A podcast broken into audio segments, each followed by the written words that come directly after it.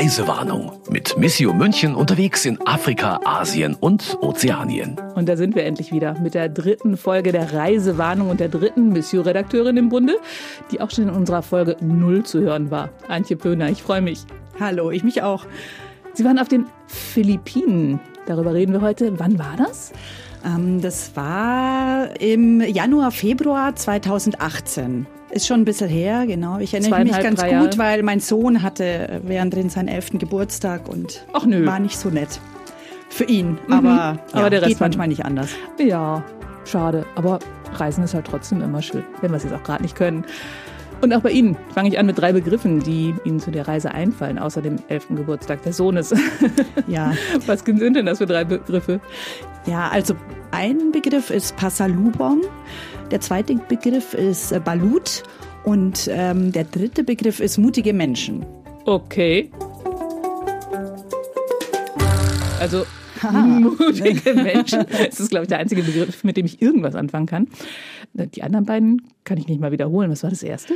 Äh, Passalubong, also ich hoffe, ich spreche es richtig aus, weil es gab immer Gekicher, wenn ich es ausgesprochen habe, aber das ist äh, ganz, ganz typisch auf den Philippinen. Das ist sowas wie ein Mitbringsel, Souvenir und wirklich immer, wenn man kommt als Gast irgendwo hin, hat man ein Mitbringsel dabei und das kann nur eine Schokolade sein, Gummibärchen. Ich wusste das natürlich schon von unserer Auslandsreferentin, ähm, dass äh, das üblich ist und ich bin mit einem Koffer voller Sachen quasi dahin gefahren und ja, Kleinigkeiten einfach, eine Stofftasche aus München oder solche Sachen und man bekommt natürlich auch immer was zurück. Also die Koffer waren nicht wesentlich leerer, als ich dann zurückgefahren bin. Was haben Sie zurückgekriegt? Ja, auch ganz viel Süßigkeiten, dann ähm, Sachen, die ich immer noch benutze, ganz tolle, ein ganz tolles Tuch, das mal als Strandtuch oder mhm. das hat, hat innen so ein so zusammengefaltet, dass man es auch als Umkleidekabine am Strand benutzen kann und sowas. Also, also richtig nette Erinnerungen auch an die Menschen. Sachen, mhm. selbstgenähtes oder mhm. sowas. Oh, super. Und Süßigkeiten, mein Stift, solche Sachen. Okay, wie heißt es noch? Passalubong. Okay. Das zweite war auch mit P. Nein, mit B. Okay. Ähm, Balut. Okay. Gut, ich bin Fränkin, da ist es manchmal da das etwas manchmal äh, schwierig mit P und B. Aber Balut ist äh, natürlich, äh, wenn man von Balut erzählt, hat man immer das Entsetzen äh, des Gegenübers. Ist also Leute, sicher. die schon mal auf den Philippinen waren, ja, kichern jetzt vor sich hin. Genau. Also eine Spezialität, das sind angebrütete Eier. Genau. Und davon ähm, haben Sie in der Folge null erzählt, ja. Aber erzählen Sie weiter.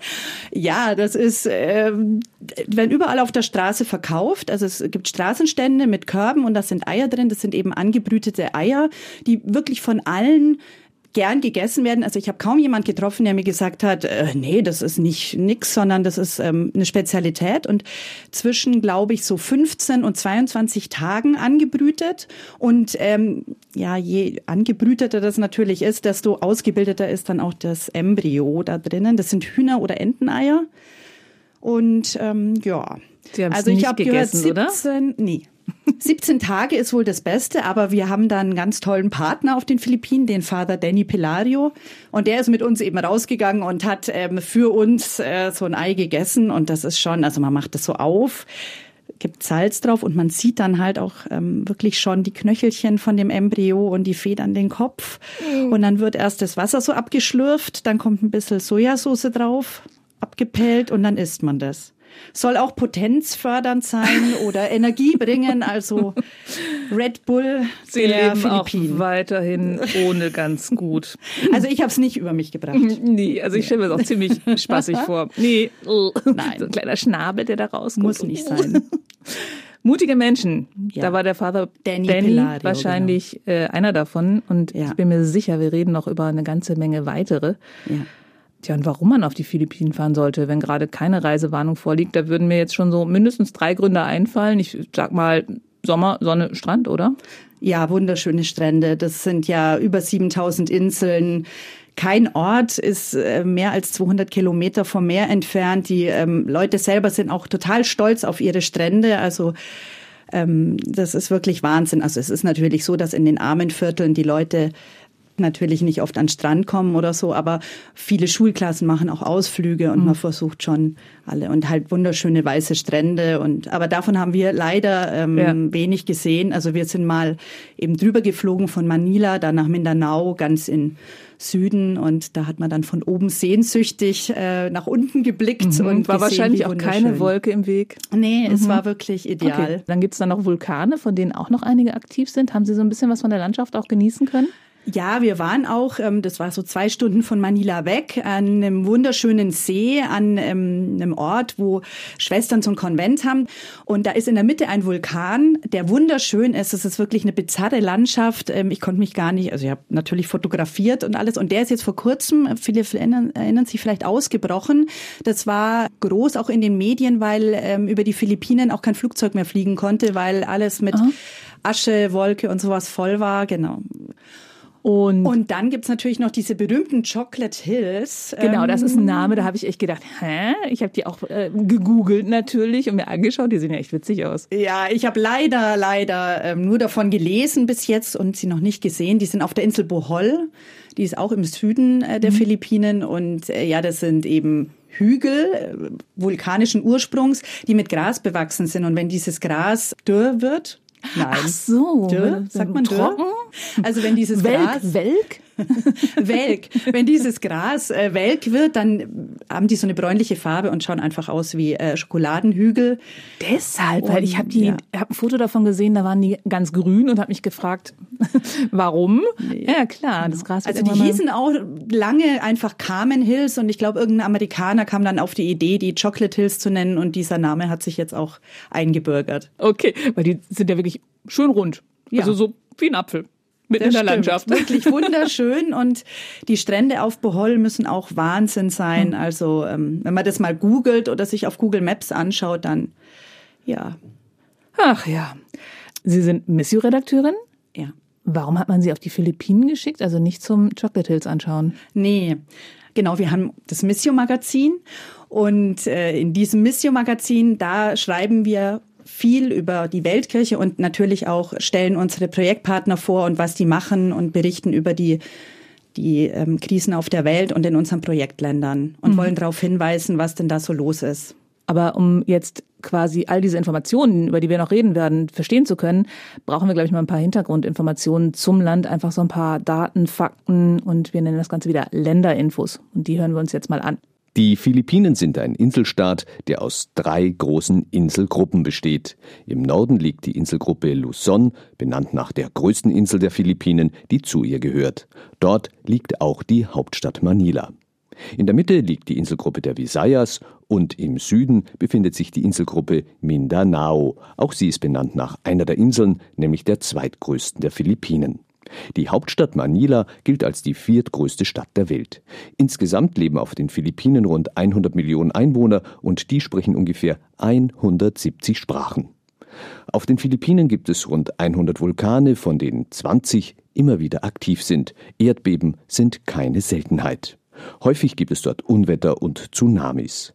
Der Boden gilt als sehr fruchtbar, dennoch gibt es sehr viel Armut im Land. 83 Prozent der philippinischen Bevölkerung sind katholische Christen, 10 Prozent sind protestantische Christen, 4 Prozent Muslime und der Rest hat keine oder eine andere Religion. Robina, Sie waren vor zwei Jahren dort und es gab einen Anlass für Ihre Reise, nämlich einen Krieg und der hat etwas mit der Tatsache zu tun, dass es im ganzen Land nur vier Prozent Muslime gibt, aber die leben hauptsächlich auf einer Insel, auf der es dann tatsächlich zu bewaffneten Auseinandersetzungen gekommen ist. Was war da genau los?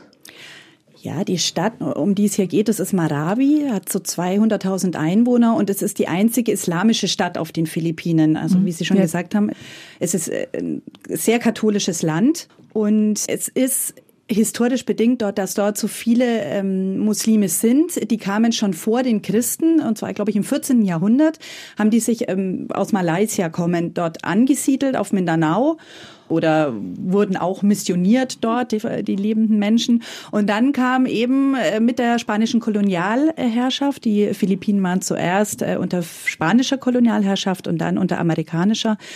Damit kam dann auch der Katholizismus na, auf die Philippinen und äh, fast alle Inseln sind katholisch, eben bis auf den Süden Mindanao. Und äh, zu richtigen Konflikten kam es dann tatsächlich, als man versucht hat, vom Norden aus immer mehr Christen dort anzusiedeln im Süden, so dass dann die Muslime dort zu einer Minderheit wurden. Und die sind jetzt quasi dort äh, in ihrem Ursprungsgebiet eine Minderheit und das führt natürlich immer wieder zu Konflikten. Das heißt, dieser äh, Konflikt schwelte da schon länger. Der schwelte schon länger. Also es gibt seit Jahren dort bewaffnete Konflikte, ähm, aber noch nie so ausgeartet wie ah, jetzt. Ah, okay, das ist, es schwelte nicht nur, sondern es gab tatsächlich auch schon Auseinandersetzungen. Genau, also es, es fielen schon Schüsse. Ja, es gibt auch eine Terrorgruppe, die Abu Sayyaf.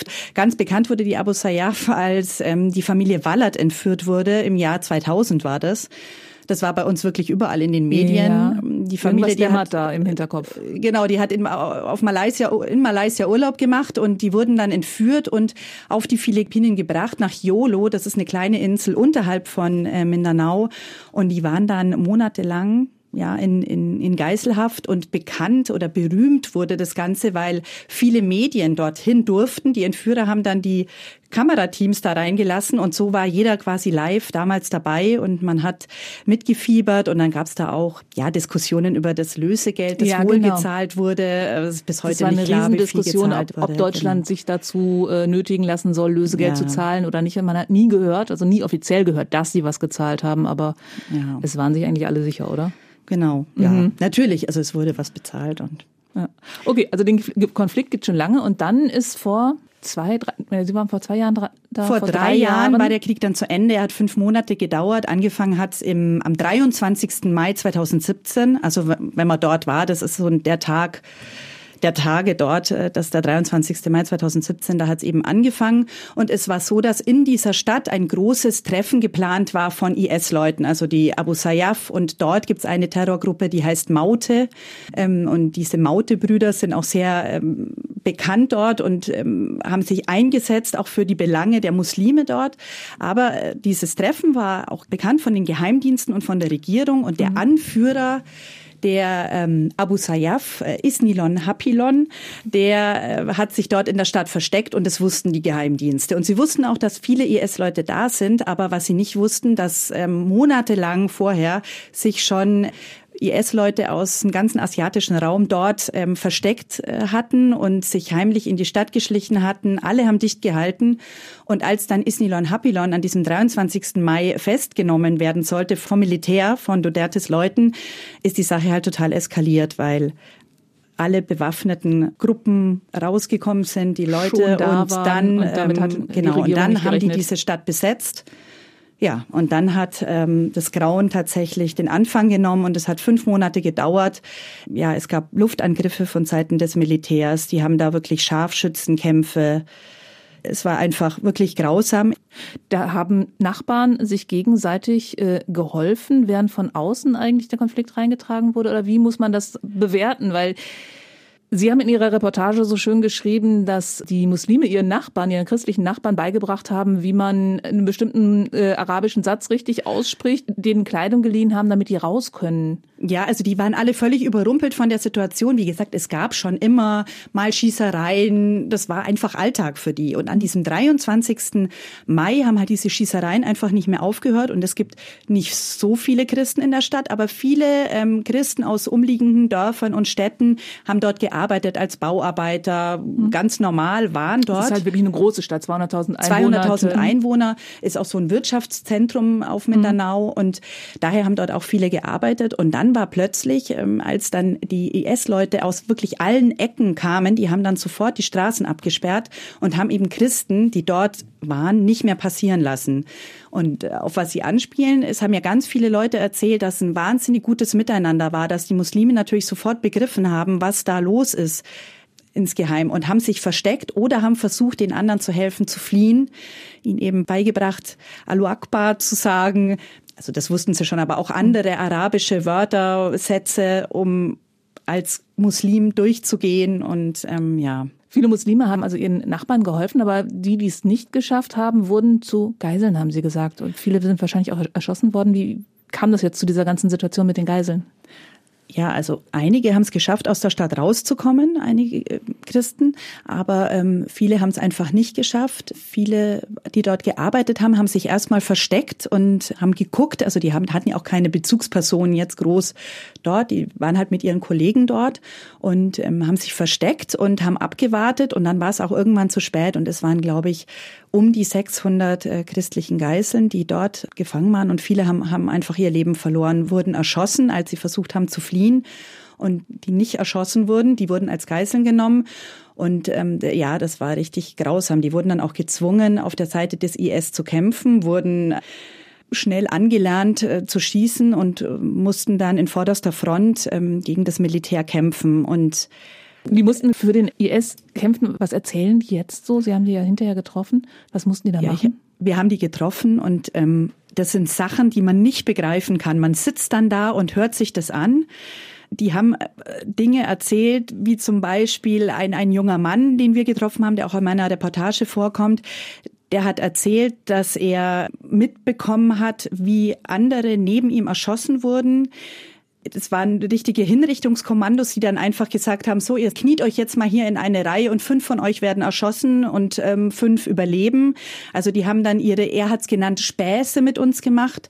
Einer hat äh, einfach auf seinen Kopf gezielt und knapp an ihm vor, an, an seinem Ohr vorbeigeschossen. Also er hat jetzt da auch, er hört auch nichts mehr auf einem Ohr. Es kam zu Massenvergewaltigung, Frauen wurden vergewaltigt, es waren auch Kinder als Geiseln gehalten. Da hat man uns aber gesagt, oder alle ehemaligen Geiseln, die wir getroffen haben, haben gesagt, nee, die Kinder haben sie wirklich gut behandelt. Die durften halt dann spielen oder sonst irgendwas. Also unter den Verhältnissen, ähm, ja, ging es denen relativ gut, aber ähm, man muss sich ja vorstellen, dass diese Stadt unter Dauerbeschuss war und Dauer gekämpft wurde. Also man kann sich vorstellen, wie, wie es denen ging. Und die Geiseln haben erzählt, dass sie dann in irgendwelchen ähm, Häusern versteckt waren und da gab es ja schon Einschusslöcher oder von den Bomben irgendwie so kleine Löcher und dann wurden sie dazu hergenommen, dass sie durchgucken durch diese Löcher, um zu sehen, ob das Haus schon im Visier ist. Und äh, da ist es halt auch passiert, dass dann ein ehemaliger Kollege, der dann da durchgeguckt hat, einfach, äh, ja, dem wurde in den Kopf geschossen von Soldaten. Okay. Und dann wussten die IS-Leute, ja, auf der anderen Seite Dieses steht jemand. Haus ist jetzt nicht mehr sicher. Mhm. In ihrer Reportage sieht man auch die Bilder von den Häusern mit echt unzähligen Einschusslöchern. Da lag alles in Schutt und Asche und man nennt diese Stadt auch Ground Zero. Diese Innenstadt ist komplett zerstört und die nennt sich Ground Zero. Und wir sind da durchgefahren mit einem Militärkonvoi. Wir durften da rein, weil wir zur Kirche fahren wollten. Es gibt da auch eine Kathedrale, also es durften ganz wenige Leute rein und bis heute dürfen diese Leute, die in der Innenstadt wohnen, im Zentrum, nicht zu ihren Häusern. Also sie durften, glaube ich, ein, zwei Mal rein, um was rauszuholen, aber es ist immer noch komplett zerstört. Aber mit diesen Geiseln haben Sie gesprochen, als Sie ein Projekt besucht haben. Genau. Wir unterstützen, also Missio unterstützt da eben jetzt auch eine Organisation, mhm. die sich Duyok Maravi nennt. Mhm. Das heißt Zusammenhalten in Marawi oder mhm. Zusammenhalten mhm. für Marawi. Die betreuen ähm, jetzt im Nachhinein und immer noch, jetzt auch drei Jahre danach, ist, ist, haben viele so schreckliche Traumata, dass, mhm. dass sie nicht drüber hinwegkommen. Die betreuen mit, mit dem Team an Psychologen ähm, diese Geiseln. Und die konnte ich eben treffen, zusammen mit dem Fotografen, als wir dort waren. Da haben wir uns in der Kapelle getroffen. Wie sind die da hingekommen? Also waren die dann, sind die befreit worden, als dann diese fünf Monate um waren und die Stadt quasi von der Regierung zurückerobert wurde? So kann man es, glaube ich, ausdrücken. Das ist ganz unterschiedlich. Ja, die wurde zurückerobert, ja. Mhm. Aber also diese, diese Geiseln, mit denen Sie gesprochen haben, waren dann frei oder wie sind die da hingekommen? Die sind kurz vorher geflohen. Das sind, ähm, jeder hat seine eigene Fluchtgeschichte. Einer hat mir erzählt, dass wohl die Regierung auch mit Drohnen gearbeitet hat und das war aber eine Geisel, die sich ein Christ, das war keine Geisel, also ein Christ, der sich ganz lange versteckt hatte, der auch als Arbeiter dort war, der hat eben erzählt, er war in, in seinem Versteck mit Kollegen und ist immer von einem Haus zum anderen weitergeflohen, hat dann versucht, sich irgendwo Essen zu besorgen, sind nachts dann losgezogen, immer in der Todesangst, dass sie erwischt werden, um irgendwo was zu kriegen. Die haben Regenwasser getrunken. Er hat mir erzählt, dass er aufgeweichte Pappe gegessen hat. Also die waren einfach, äh, ja. Vor Hunger. Ja, Boah. Also das war schrecklich. Und ich glaube, einer hatte noch ein Handy und dadurch konnten die am Anfang mitteilen, wo sie sich ungefähr verstecken. Also die, wo, die Soldaten kannten ihren Standort, das Militär, und es wurde dann per ähm, Drohne kam ihnen ein Handy zu, also wurde ein Handy reingeflogen und damit konnten sie dann wieder Kontakt zum Militär aufnehmen. Also es gibt da ganz abenteuerliche Geschichten und die haben sie dann aus der Stadt gelotst. Der hat mir erzählt, er ist dann dieser Drohne Aha. gefolgt mit seinen Kollegen und so konnten sie dann entkommen. Weil die dann im Prinzip den sicheren Weg gehen konnten. Ja, also es sind ganz ja, abenteuerliche Geschichten und den, über den ich auch in meiner ähm, Reportage berichtet habe, der junge Mann, der hat erzählt, dass einer vom IS, der hatte wohl Mitleid mit ihm und hat ihm mal sein Handy gegeben, um seine Freundin anrufen zu können. Und der hat dann seine Freundin angerufen, die natürlich in engem Kontakt mit dem Militär stand. Und die haben dann auch gesagt, wie er am besten fliehen soll und wie er sich bei der Flucht verhalten soll. Und dem ist es dann wirklich gelungen. Also Marawi liegt an dem See, an dem mhm. Lake Lanao. Und äh, der hat sich dann in diesen See gestürzt und ist davon geschwommen und hat mir erzählt, dass er während er im Wasser war, sein T-Shirt ausgezogen hat, um das weiße T-Shirt hochzuhalten, um dem Militär zu signalisieren, er ist hier weiße kein, Fahne quasi. Eine mhm. weiße Fahne, er ist keiner vom IS. Und ja, er sagt, er wäre beinahe ertrunken und er hat dann auch immer gemerkt, dass dieses rote Licht von, er war im Visier der, mhm. der Scharfschützen, also dieses. Äh, also so, so ein Laserpunkt. Genau, dass er das auf seinem Körper gesehen gesehen hat und vor ihm im Wasser. Und oh. also wenn er darüber berichtet hat, das war wirklich ähm, unglaublich. Man saß da und äh, konnte es nicht fassen. Das sind Kriegsgeschichten. Das sind ja. wirklich ähm, Sachen und da sitzen sie dem Menschen gegenüber, der ja. das wirklich und in echt erlebt hat und das Ganze vor nicht allzu langer Zeit, weil ja. sie waren ein halbes Jahr später da? Ja, ein halbes Jahr, ja, ein halbes Jahr später. Nicht mal. Es also, war im Oktober zu Ende. Genau. Oktober, November, Dezember, Januar, Februar, vier Monate. Aha. Ja, und wir hatten auch, also was mich auch sehr, sehr, sehr berührt hat, es war eine Mutter da, die ihren Sohn in diesem Krieg verloren hat.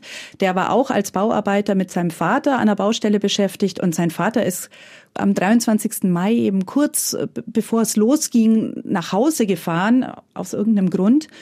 Und ähm, der Sohn war noch dort und sie hat dann auch am Anfang, haben sie noch mit ihm telefoniert, also die hat, haben natürlich auch alle mhm. Handys und irgendwann hat sie dann kein Lebenszeichen ähm, mehr gehört und seine Kollegen, die überlebt haben von der Baustelle, die haben ihr dann genau gesagt, wann er angeschossen wurde, wann er dann gestorben ist und dass sie eben dann ähm, beerdigt haben. Also sie haben ihn dann irgendwo ein Loch gegraben und da reingelegt. Und das Schlimme für diese Mutter war da, zu der Zeit damals, dass sie einfach nicht zu der Leiche zu ihrem Sohn konnte. Und das Einzige, was sie wollte, war eben endlich an diesen Ground Zero kommen und ihren toten Sohn da rausholen. Und das waren eben so Geschichten, da, ja, da bleiben einem die Worte weg, ne? Mhm.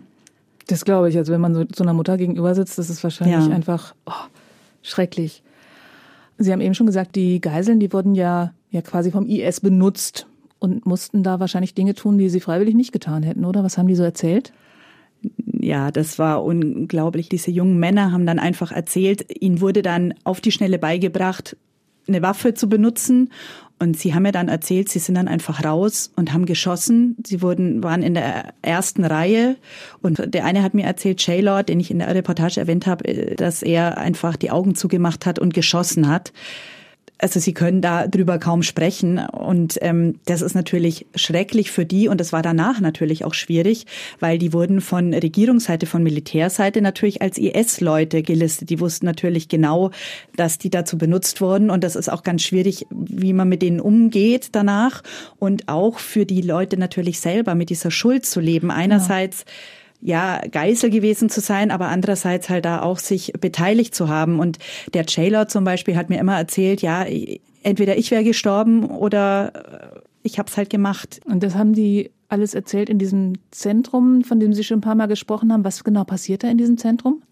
Ja, das ist ähm, ein, ein großes Konvent, äh, wo sich die jetzt organisieren. Und da wohnen die ganzen Volunteers, die, die schlafen dort auch in, in Schlafsälen und so weiter. Und die organisieren einmal Lebensmittelhilfen, weil diese ganzen Leute aus Marawi, deren Häuser zerbombt und zerschossen wurden, die sind jetzt alle also ich sage ist, weil die sind, weil tatsächlich sind sie auch noch dort untergebracht. Ein Großteil von ihnen ist noch in, mhm. in Flüchtlingsunterkünften. Es gab ein Housing-Projekt und sowas. Die sind dort untergebracht und die haben auch kaum Essen und so weiter. Also die haben dort Lebensmittel, also in Duyok Marawi organisieren die einfach auch Lebensmittellieferungen. Die fahren mit den Bussen raus und ähm, bringen Decken, solche Sachen. Und dann haben sie aber auch ein Zentrum, wo sie sagen, ähm, wir haben hier einen Stab an Psychologen, die unterstützen alle die, die ehemaligen Geiseln, dann die Witwen, die Familien, die darunter gelitten haben, die Opfer zu beklagen hatten. Und sie unterstützen aber sowohl Muslime als auch die Christen. Also das ist natürlich ähm, wirklich ein wahnsinnig tolles Miteinander. Und auch die Volunteers, die dort arbeiten, die Freiwilligen, sind Christen und Muslime und arbeiten da eng zusammen. Und es gibt überhaupt keine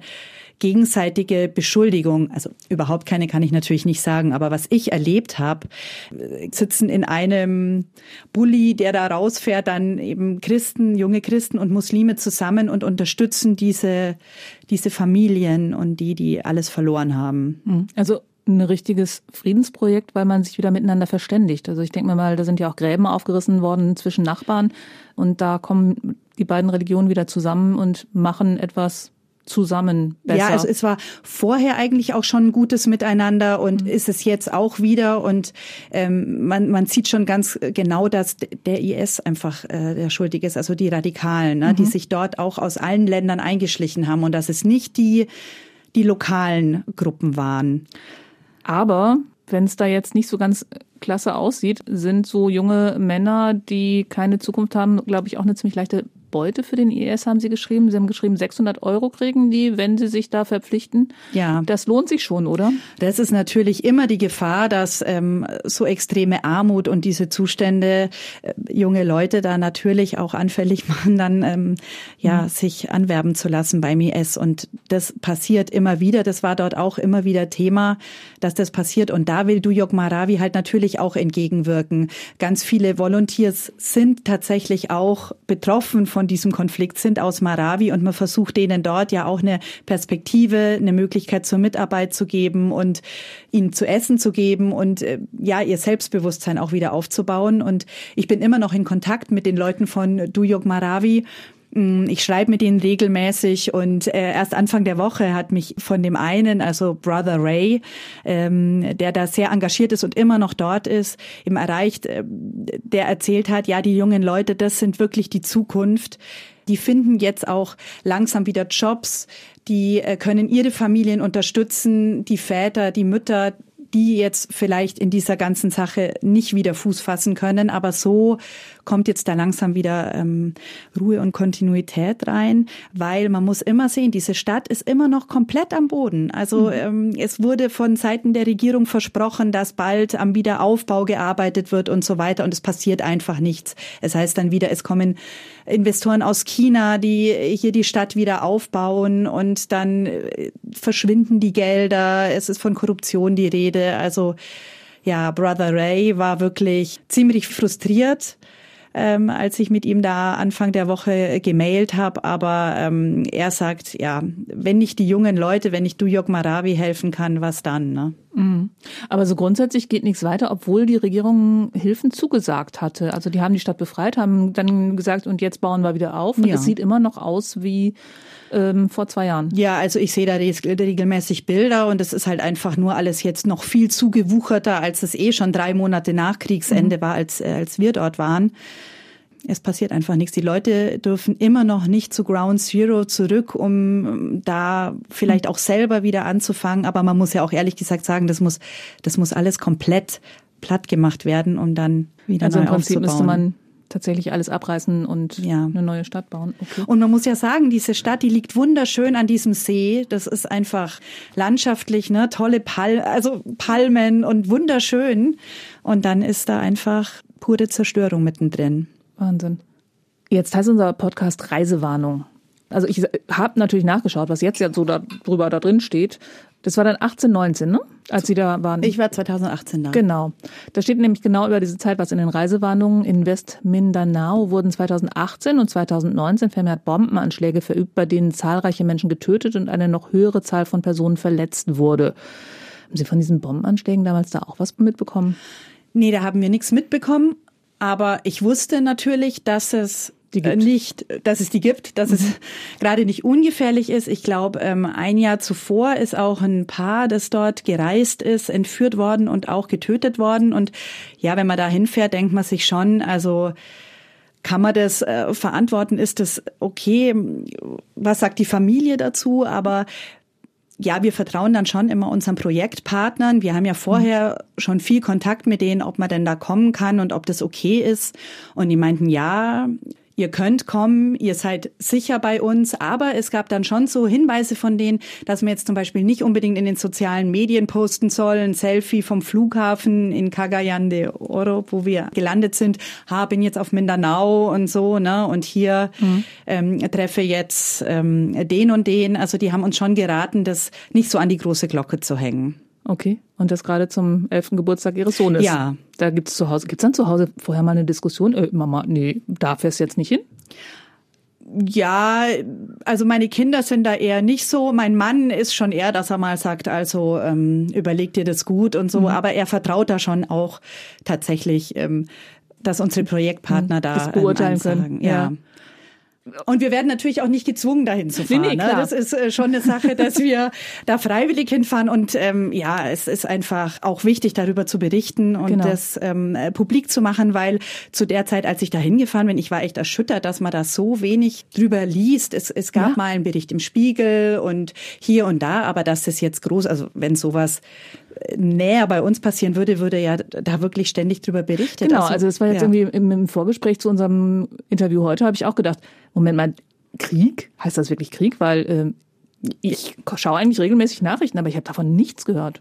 Ja, also, also es war ein, zwei Mal, also man kann, wenn man es googelt, ne, auf mhm. YouTube findet man natürlich was dann dazu, mhm. aber als ich durch diese Stadt äh, gefahren bin, als wir da reingefahren sind und ich gesehen habe, also so stelle ich mir Mosul vor, also ne, ja, einfach zerbombte Städte äh, wie in Sie Syrien haben ja auch oder Die Fotos in dem, ja. im Magazin, da sind richtig fette Einschusslöcher in ja. den Häusern, also Kriegsschauplatz. Genau, also und, ja, es war ist einfach äh, zu weit weg äh, für uns und zu eine kleine Geschichte für die Welt wahrscheinlich.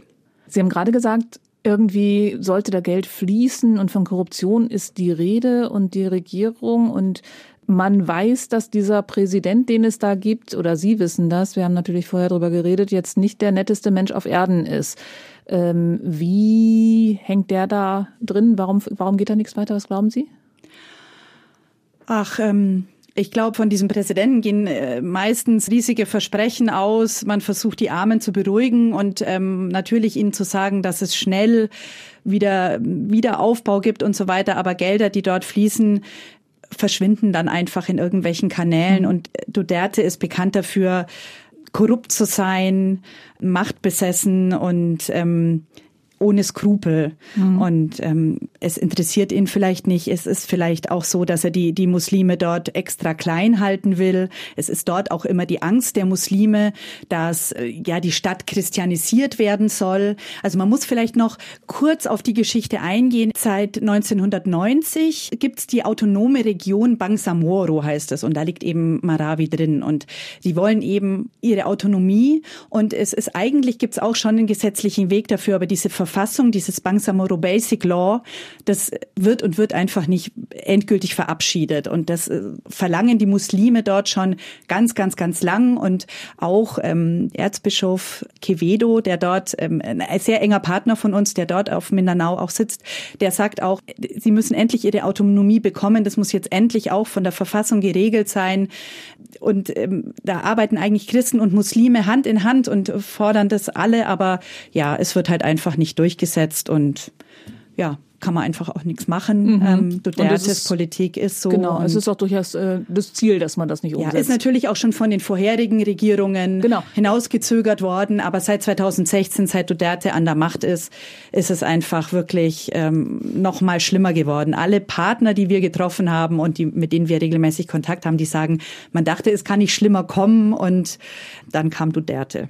Okay, und über den müssen wir noch ein bisschen intensiver reden weil der hat eine Mission, die er mit allen Mitteln durchsetzt. Auch dazu steht was in den Reisewarnungen des Auswärtigen Amtes. Seit Juli 2016, also seit seiner Wahl halt, führen Polizei und Behörden eine intensivierte Kampagne gegen illegale Drogen. Eine Folge dieser oft auch Krieg gegen Drogen genannten Politik sind sehr hohe Todesopferzahlen. Nach Regierungsangaben kamen bis April 2019 bei Polizeieinsätzen rund 6000 Personen ums Leben. Laut Nichtregierungsorganisationen und anderen Beobachtern liegt die Zahl der Todesopfer weit höher bei bis zu 30.000. Es besteht stets die Gefahr, zur falschen Zeit am falschen Ort zu sein und in Schusswechsel zu geraten. Seien Sie im gesamten Land besonders vorsichtig und meiden Sie jeden Kontakt mit Drogen und Personen, die mit Drogen handeln. Ich meine, so grundsätzlich klingt es ja erstmal nach einer guten Idee, was gegen Drogen zu tun. Aber der hat jetzt eine Politik der Nulltoleranz. Wie sieht die aus? Naja, großes Ziel von Duterte ist es einfach, äh, alle Drogendealer und äh, Drogenkonsumenten auszumerzen. Natürlich äh, nur in den armen Vierteln. Also wenn da in der Regierungsriege äh, Drogen konsumiert werden, äh, fällt es natürlich unter den Tisch. Aber äh, das sieht dann wirklich so aus, dass viele, viele, also es gibt Tausende von Opfern wirklich einfach erschossen werden. Familienväter, ähm, Jugendliche, die vermeintlich irgendwas mit Drogen zu tun haben, können halt nachts ähm, erschossen werden, tagsüber. Und äh, das kann man sich wirklich nicht so vorstellen. Aber ähm, wir haben eben viele Partner, die in Menschenrechtsorganisationen arbeiten und die dann einfach erzählen, es ist wirklich so. Es kommen Polizisten, klopfen an die Tür es heißt auf den Philippinen, mittlerweile hat sich das schon ja etabliert, dass man von Takong spricht. Takong heißt anklopfen. Also ähm, die Todesschwadronen, so nennen die das tatsächlich auch, klopfen an die Tür. Es wird noch ein bisschen diskutiert. Oft flehen die dann äh, um Gnade und dann ja werden die erschossen. Ähm, manchmal legt man denen dann noch eine Pistole irgendwie in die Hand, um das so ein bisschen zu rechtfertigen. Aber was wir erfahren haben, richtige Rechtfertigung braucht's eigentlich nicht. Also die, die können es ist gerechtfertigt durch diese Politik. Jeder, der irgendwie aussieht, als könnte er was mit Drogen zu tun haben, den dürft ihr umbringen liebe ja. Polizisten, sagt der Präsident. Und ja. das Ganze nennt sich außergerichtliche Tötungen, also ja. extrajudicial. Extrajudicial Killings. Also es ist immer von EJKs äh, die Rede. Und das heißt eben, dass man ja, hingerichtet werden darf, ohne Gerichtsbeschluss oder mhm. sowas. Also man muss aber auch noch sagen, es gibt gerade, es gibt eine riesen Diskussion, ob die Todesstrafe wieder eingeführt worden soll und natürlich gibt es da auch Widerstand dagegen. Aber viele äh, Projektpartner, mit denen wir gesprochen haben, die sagen, ja, pf, es ändert ja nichts, ähm, es, es wird jetzt schon hingerichtet. Wenn, ich wollte gerade sagen, wenn die schon erschossen werden, bevor ja. sie ein Gerichtsverfahren bekommen, dann brauche ich keine Todesstrafe mehr. Ja, und es ist einfach wahnsinnig viel Angst. Wir waren eben ähm, bei einem Projektpartner, der sich um, um die Hinterbliebenen von äh, mhm. diesen EJK-Opfern kümmert. Das ist der Vater Danny Pilario ähm, im mhm. Großraum Manila ist der, der ist Vincentina-Pater und ähm, der ist in Payatas, das ist ein großes Armenviertel an der Müllhalte im Großraum Manila in äh, Quezon City. Da hat er regelmäßige Treffen organisiert äh, mit den Hinterbliebenen, mit Witwen, mit Kindern, die sich dann treffen. Jetzt mit Corona dürfen die sich nicht treffen. Das ist schlimmer, aber er ist in engem Austausch mit denen und die haben sich auch selber so ein bisschen organisiert, dass die sich weiterhin sehen und ja. Da haben Sie auch noch Kontakt hin, gell? Ja, mit dem habe ich jetzt erst telefoniert. Also wir telefonieren regelmäßig. Er erzählt uns einfach, wie es gerade auch natürlich mit Corona ist auf den Philippinen. Ähm, er hm. hat jetzt eine aktuell im März, April eine, eine riesige Hilfe mit seinen Mitbrüdern äh, organisiert. Und zwar war ja auf den Philippinen ein wahnsinnig strenger Lockdown. Da hat äh, Duterte auch mal äh, so verkündet, dass jeder, der sich nicht an den Lockdown hält, wird auch erschossen. Also der ist immer sehr schnell und mhm. mit seinen Äußerungen und ähm, ja, hält da nicht hinterm Berg. Ähm, da meinte aber der Danny jetzt, dass da aus diesem Grund jetzt nicht so viele Tötungen gab. Man hört schon mal die ein oder andere Geschichte, aber da gab es jetzt keine Massenerschießungen. Mass ja, da, das war mhm. jetzt nicht so. Aber ja, der Lockdown äh, war so, dass die Leute nicht mehr aus dem Haus durften. Und er erzählt, dass sie in den in Payatas wirklich 60 bis 70.000 Familien hatten, die einfach nichts mehr zu essen hatten. Er meinte, bei manchen Familien hat das Ersparte noch so ein, zwei Wochen gereicht, aber dann war nichts mehr da. Er hat Filme auch geschickt, wie, wie die dann das Essen verteilt haben. Die, die haben dann also Stühle, mussten Stühle rausstellen vor ihre Hütten oder Behausungen, die sie da haben. Und dann äh, sind die Vincentina-Pater durchgegangen und natürlich auch äh, Schwestern von anderen Konventen und haben ähm, das Essen da draufgestellt oder haben Reissäcke verteilt und so weiter. Also es mhm. sind also tolle Bilder von äh, langen Straßenreihen, wo Stühle stehen mit eben Essen drauf. Und ja, die haben die lang versorgt. Und jetzt wird's ein bisschen besser. Er sagt, bei uns auf den Philippinen, da gab's keine zweite Welle. Die erste Welle ist immer noch, also es ist kontinuierlich angestiegen, aber die Situation hat sich so ein bisschen beruhigt. Manche dürfen zur Arbeit gehen, ähm, manche Läden sind auch Läden sind auch wieder offen, auf Baustellen wird wieder gearbeitet, aber es ist eben tatsächlich so, dass dass immer noch viele Leute einfach nicht zur Arbeit kommen, weil die Busse nicht so fahren dürfen wie sonst, mhm. nicht so viele Leute in den Bussen fahren dürfen. Das sind Chipneys nennt man dort, so Kleinbusse kennt man vielleicht so auch aus irgendwelchen aus, aus Philippinen-Reportagen. Genau, genau. Und die Leute, wenn die nicht in diesen Chipneys zur Arbeit kommen können, dann können sie halt auch nicht arbeiten. Und ähm, also es gibt noch eine Gruppe an Familien, die er und seine Mitbrüder weiterhin mit Lebensmitteln versorgen. Und das sind eben diese Hinterbliebenen auch. Die Hinterbliebenen sind ähm, zum Teil auch dabei, aber er hat mir erzählt, dass eben die Frauen, also die Witwen und auch die, ja, natürlich auch Schwestern von Opfern mhm. und sowas, also sind Familien, oder Familienangehörigen, genau. Ähm, dass sich jetzt auch tatsächlich die Frauen zusammengetan haben und jetzt äh, Masken nähen und Schutzkleidung nähen für Krankenhäuser und die damit jetzt tatsächlich auch ein super Einkommen ähm, haben und so ihre Familien unterstützen können und sich so auch treffen und dann natürlich auch sich gegenseitig stützen und Halt geben in dieser ganzen, ja, in der, in der mhm. tragischen Geschichte, wie sie ihre Familienangehörigen verloren haben. Aber trotz dieser Corona-Sache äh, gehen die außergerichtlichen Tötungen weiter. Und Danny mhm. hat mir erzählt, dass allein in der letzten Woche drei ähm, Männer in Payatas erschossen wurden. Wahnsinn. Man redet auch davon, dass die Polizisten Kopfgeld bekommen. Das könnte so ein Grund sein, warum die das auch ganz gerne machen. Ja, also das sagen und das sagt uns Danny und das sagen uns alle, dass das wohl so ist, dass da Kopfgelder ausgesetzt werden und ähm, ja, dann zieht man halt los und ähm, hat so Listen. Also es, es gibt wohl so tatsächlich so Todeslisten oder ja Listen in diesem Drogenkampf und die werden dann abgearbeitet und ähm, ja es gibt äh, ganz abenteuerliche Geschichten. Also einer hat uns dort auch erzählt, dass er einen Polizisten kennt, in dessen Familie ist einfach, die sind im Beerdigungswesen zuständig. Also Beerdigungen sind auf den Philippinen sehr groß und ähm, auch wenn man kein Geld hat, da wird wirklich alles zusammengekratzt, um dann dem Toten eine würdige Beerdigung zu geben und dass dann da halt auch schon äh, zusammengearbeitet wird. Also es klingt oft wie im Wilden Westen. Ne? Also mhm. Also so ähm, der Polizist tötet den und dann kommt äh, der Bruder, der ihn beerdigt. Genau. Sie haben, als Sie dort waren, Remi kennengelernt.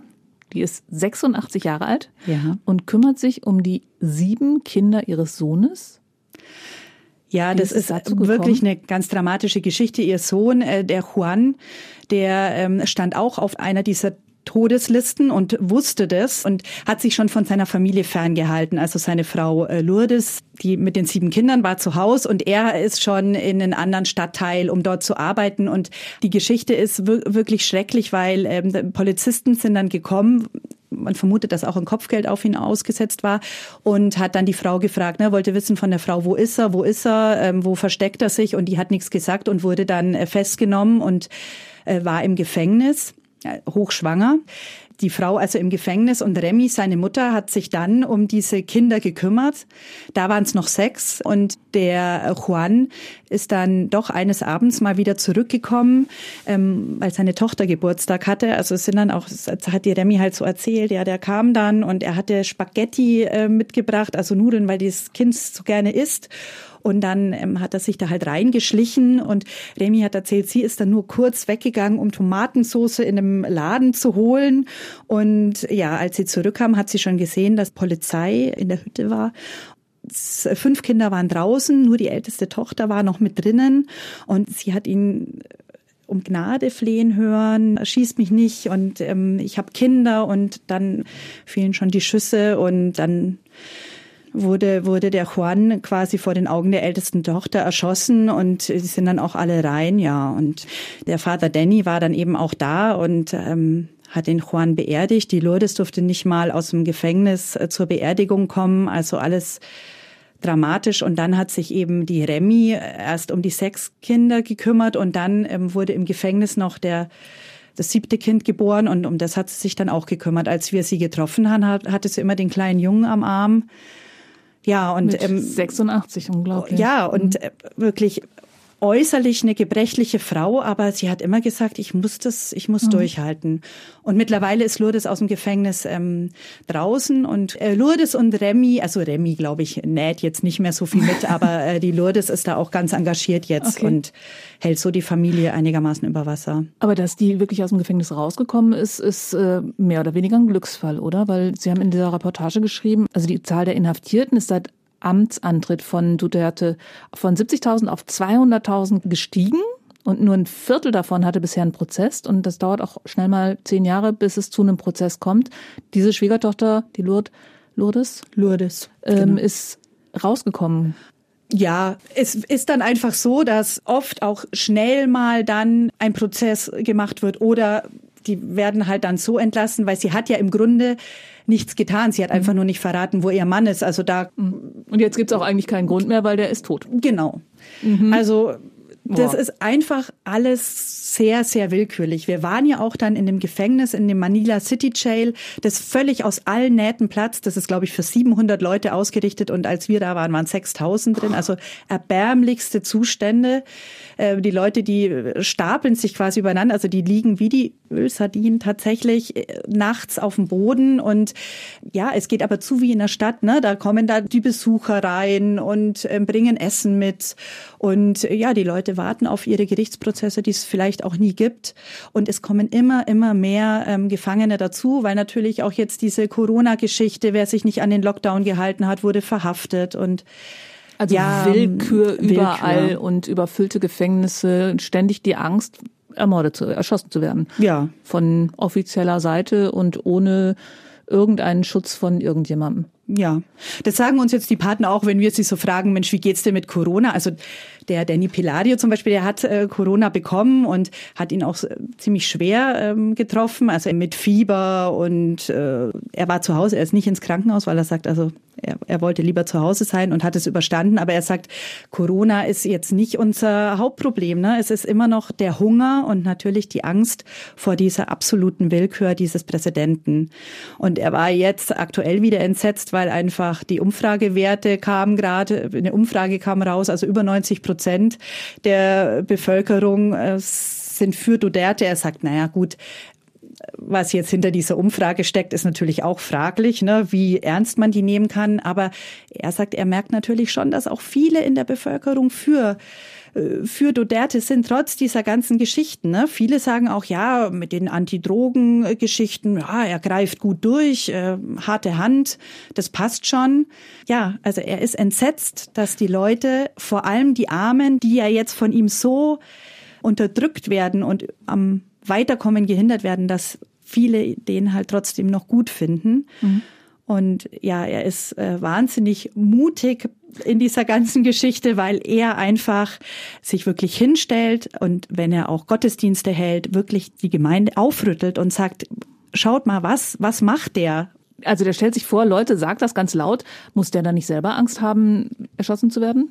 Ja, muss er. Es sind okay. immer wieder, also es, es kam in den letzten, in den vergangenen Monaten immer wieder zu, also ich glaube, der letzte, der äh, wirklich erschossen wurde, das war vor eineinhalb Jahren ist es, glaube ich, ein Priester direkt am Altar in, in, auf der Insel Luzon wurde der erschossen. Als wir äh, dort waren, haben, haben uns die Priester und auch die Schwestern immer wieder gesagt, ja, die katholische Kirche ist hier so stark, wir haben schon Macht, da trauen sie sich nicht ran an uns. Aber mhm. das wurde immer weiter ausgehöhlt, weil doch einfach Priester erschossen wurden in den letzten Jahren immer wieder. Ne? Sie haben jetzt eben gesagt, da gibt es durchaus eine Stimmung in der Bevölkerung, die sagt, ja, ist ja auch ganz gut, wenn er was gegen die ganzen Drogen so macht. Wie ist das denn dann, wenn, wenn da Hinterbliebene sind, wo ein Mensch als irgendwie mit Drogen erschossen worden ist? Die gelten doch dann als irgendwie mit Drogendealer oder wie, was für, eine, für ein Standing haben die in der Gesellschaft? Ja, das ist besonders schwierig für die Familien der Hinterbliebenen, weil die werden sehr oft gemieden, mhm. weil äh, die anderen denken, wenn wir jetzt was mit denen zu tun haben, vielleicht ähm, werden wir dann auch mit reingezogen und kommen plötzlich auch auf eine mhm. Liste. Mhm. Also das ist das, was Father Danny auch sagt, dass man da aufpassen muss, dass es nicht zu Misstrauen kommt, zu Angst vor den Nachbarn, zu Angst voreinander. Und das versucht er eben in, in, in Payatas, in der Gemeinde zu vermeiden. Er versucht den Leuten zu erklären, wie, wie das Funktionieren dahinter ist. Aber aber ähm, es ist ganz oft so, dass die gemieden werden und sich eben selber so stützen können, indem sie sich regelmäßig treffen. Mhm. Und die berichten alle im Grunde von, den, von der gleichen Sache, dass, dass es so schwierig ist, weil man weiß natürlich auch nicht, was dahinter steckt. Die Remy hat mir auch erzählt, ja, vielleicht hat er mal Drogen genommen. Sie weiß es natürlich nicht, aber es kann doch nicht sein, dass die den einfach abknallen, weil der mal Drogen genommen hat. Oder vielleicht, weil er auch mal Drogen verkauft hat. Es kann immer sein, dass die irgendwie kleine Geschäftchen machen. Mhm. Und äh, der Vater Danny sagt, in Payatas gibt es natürlich weiterhin Drogenhandel. Äh, viele wissen auch nicht, äh, wie sie anders über die Runden kommen können. Aber mhm. es kann doch nicht sein, also dass man, man die einfach die Ursache, ohne Verurteilung abknallen lässt. Ja. Jetzt aktuell war auch eine Schwester, eine Projektpartnerin von uns, die Mary John Mananzan, die wurde gered-tagged. Das ist auch so ein Begriff, äh, den es gibt. Also von Regierungsseite wurde gesagt, sie ist eine Terroristin. Also sie ist sehr, sehr lange Jahre schon ähm, als Menschenrechtlerin auf den Philippinen ähm, im Einsatz. Und ähm, da wurde jetzt von einer einer Frau aus der Regierung gesagt, das ist eine Terroristin und das ist auch so ein Signal an diese regierungsnahen Banden, dass man die jetzt ähm, ermorden kann, äh, schießen kann, ohne dass es Konsequenzen für diejenigen gibt, die die Tat ausführen. Die, die Schwester ähm, ist weiterhin mutig und sagt, ach, also ich habe sie interviewt, ähm, also ne, per Telefon, habe sie angerufen und sie meinte so, ja, ähm, wenn dich Fliegen irgendwie um, umfliegen und stören, dann ähm, gibst du denen ja auch keine Bedeutung. Also sie wischt es einfach weg, als wäre es was Lästiges und, und gibt nicht viel drauf. Aber ja, im Grunde ist sie in großer Lebensgefahr. Drücken wir mal die Daumen, dass da nicht irgendwie ein sehr stark stechendes Insekt dabei ist. Ja. Oh Mann, also das waren die mutigen Menschen, von denen Sie ganz am Anfang gesprochen haben bei den drei Begriffen. Wie unterstützt Missio die jetzt? Also das sind oft langjährige Projektpartner von uns, mit denen wir lange auch schon in anderen äh, Projekten zusammenarbeiten. Und ähm, bei dem äh, Danny Peladio zum Beispiel ist es so, der sagt halt, ja, er möchte jetzt da noch mehr äh, die, diese Leute unterstützen, möchte Gesprächskreise bilden, möchte diese Familie natürlich auch finanziell unterstützen, damit die wieder Fuß fassen damit ähm, die Hinterbliebenen Jobs finden oder ähm, ja meistens ist ja der Ernährer, der, ähm, mhm. der erschossen wurde. Und ähm, ja, dann werden Anträge gestellt und unsere Auslandsabteilung guckt, ob, ob, ob wir das weiter unterstützen ist, wollen. Genau. Und dann ähm, bekommen die dann eben Geld von uns und können so ihre äh, wahnsinnig wichtige Arbeit dort äh, verwirklichen. Ja, aber ich glaube, Sie unterstützen die auch noch mit ganz anderen Dingen, außer mit Geld, nämlich unter anderem mit solchen Reportagen, wie Sie die jetzt geschrieben haben oder vielleicht auch hier mit unserem Podcast. Denn ganz ehrlich, weder die Drogenpolitik von Duterte noch diesen Krieg hatte ich auf dem Schirm. Ich könnte mir vorstellen, dass es dem einen oder der anderen daheim jetzt auch so gegangen ist. Antje Pünner, vielen Dank dafür. Vielen Dank Ihnen. Und damit sind wir am Ende dieser Reisewarnung angelangt. Beim nächsten Mal geht's wieder nach Asien und zwar mit einem ungewöhnlichen Team, dem Monsignore und der Fernsehfrau. Mission München Präsident Monsignore Wolfgang Huber und Uschi Demrich von Lutschitz waren nämlich schon oft für Missio zusammen unterwegs. Und was die beiden erlebt haben, das erzählen sie uns in der Dezemberausgabe der Reisewarnung. Die erscheint wie immer am ersten Donnerstag des Monats und das ist der 3. Dezember. Bis dahin machen Sie es gut, Ihre Brigitte Strauß. Das war Reisewarnung mit Missio München unterwegs in Afrika, Asien und Ozeanien. Ein Podcast von Missio München, produziert vom katholischen Medienhaus St. Michaelsbund.